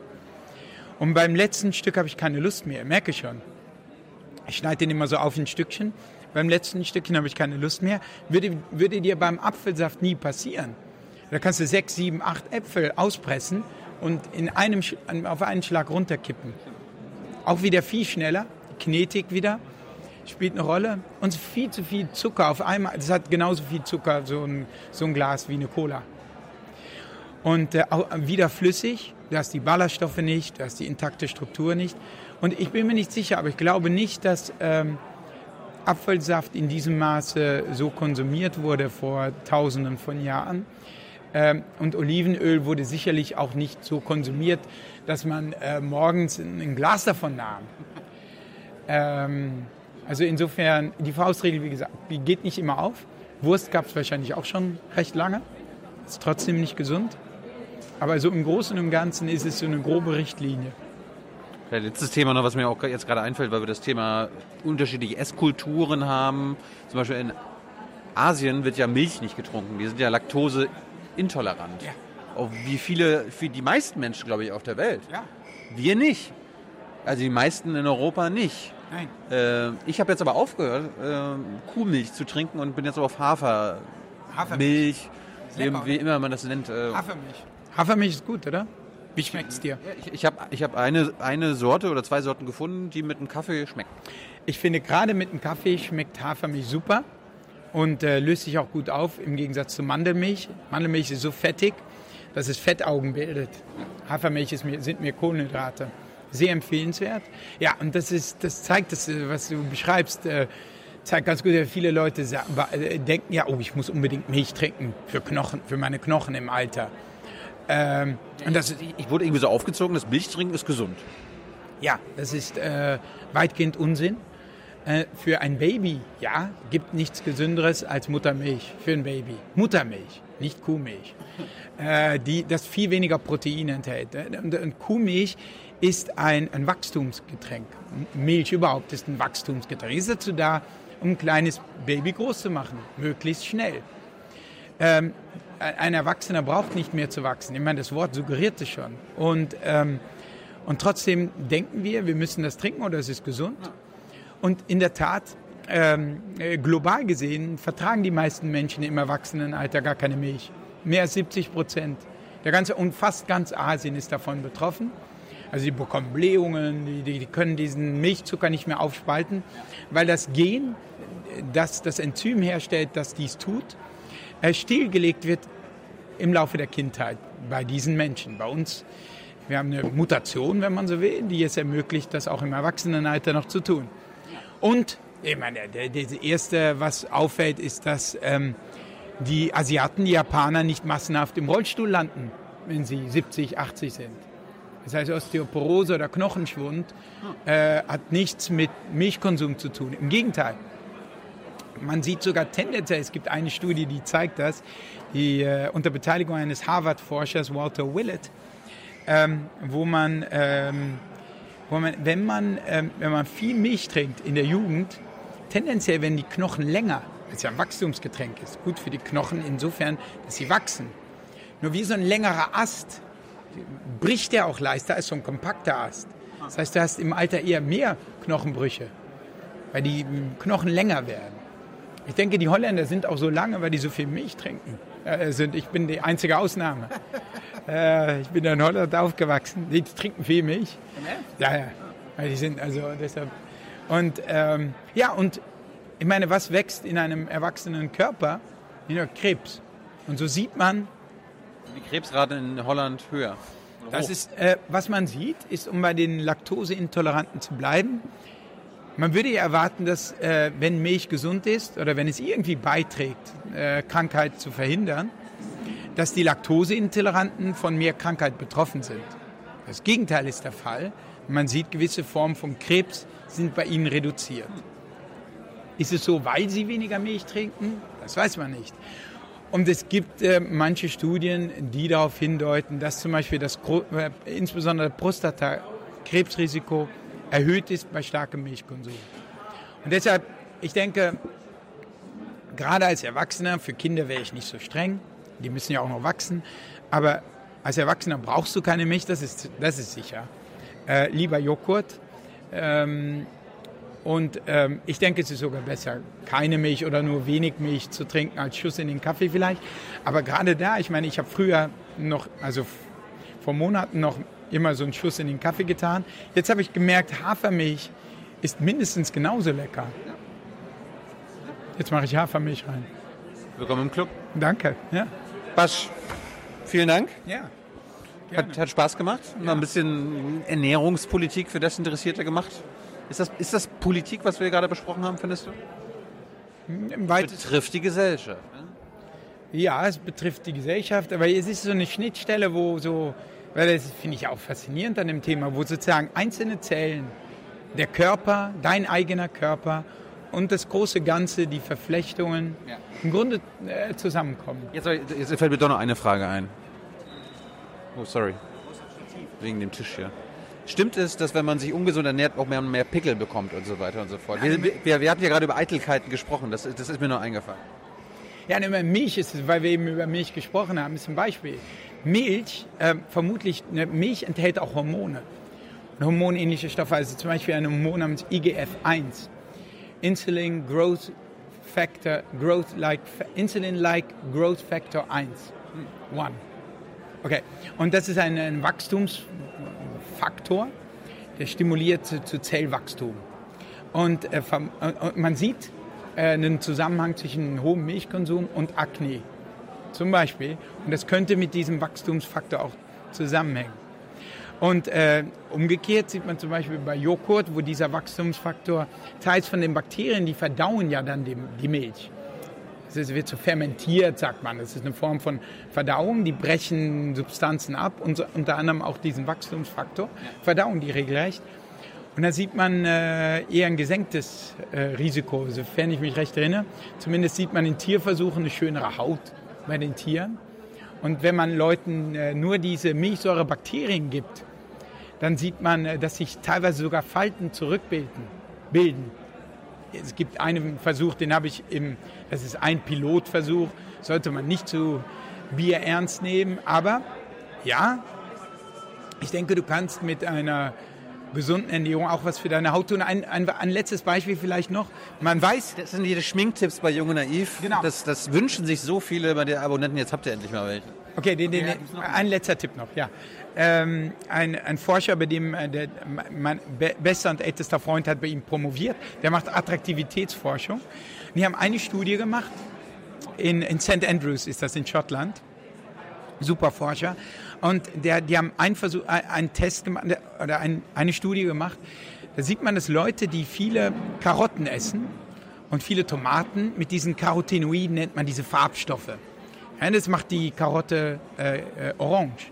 Oder die Tomate ist ein Stoff, Lycopin oder Lycopen, äh, macht die Tomate rot. Und äh, teilweise gehen diese Farbstoffe in deine Haut über, wenn du Karotten und Tomaten und all diese Farb, dieses farbige Gemüse isst. Hey Leute, Jung und Naiv gibt es ja nur durch eure Unterstützung. Ihr könnt uns per PayPal unterstützen oder per Banküberweisung, wie ihr wollt. Ab 20 Euro werdet ihr Produzenten im Abspann einer jeden Folge und einer jeden Regierungspressekonferenz. Danke vorab. Das habe ich mal gehört, wenn man aus dem Urlaub wiederkommt und man braun gebrannt ist, soll man aber eine Menge Karottensaft trinken, dann hält das länger braun. Genau. Und vorher auch, weil deine Haut bräunt und einen gewissen Schutz auch ausübt gegenüber UVB-Strahlung. Und aber was der, der, der Punkt dabei ist, die Leute finden das attraktiv. Also diese Bräunung spezifisch von Tomaten und Karotten, äh, die finden die Leute sexy. Also äh, diese ganzen Karotten und Tomaten schützen nicht nur deinen Körper und den Planeten, die machen dich auch sexy. Geiles Schlusswort. Danke, Basch. Ja, gern. Bis bald. Hoffentlich irgendwann nochmal. Ja, gern. Ciao. Ciao. Ciao.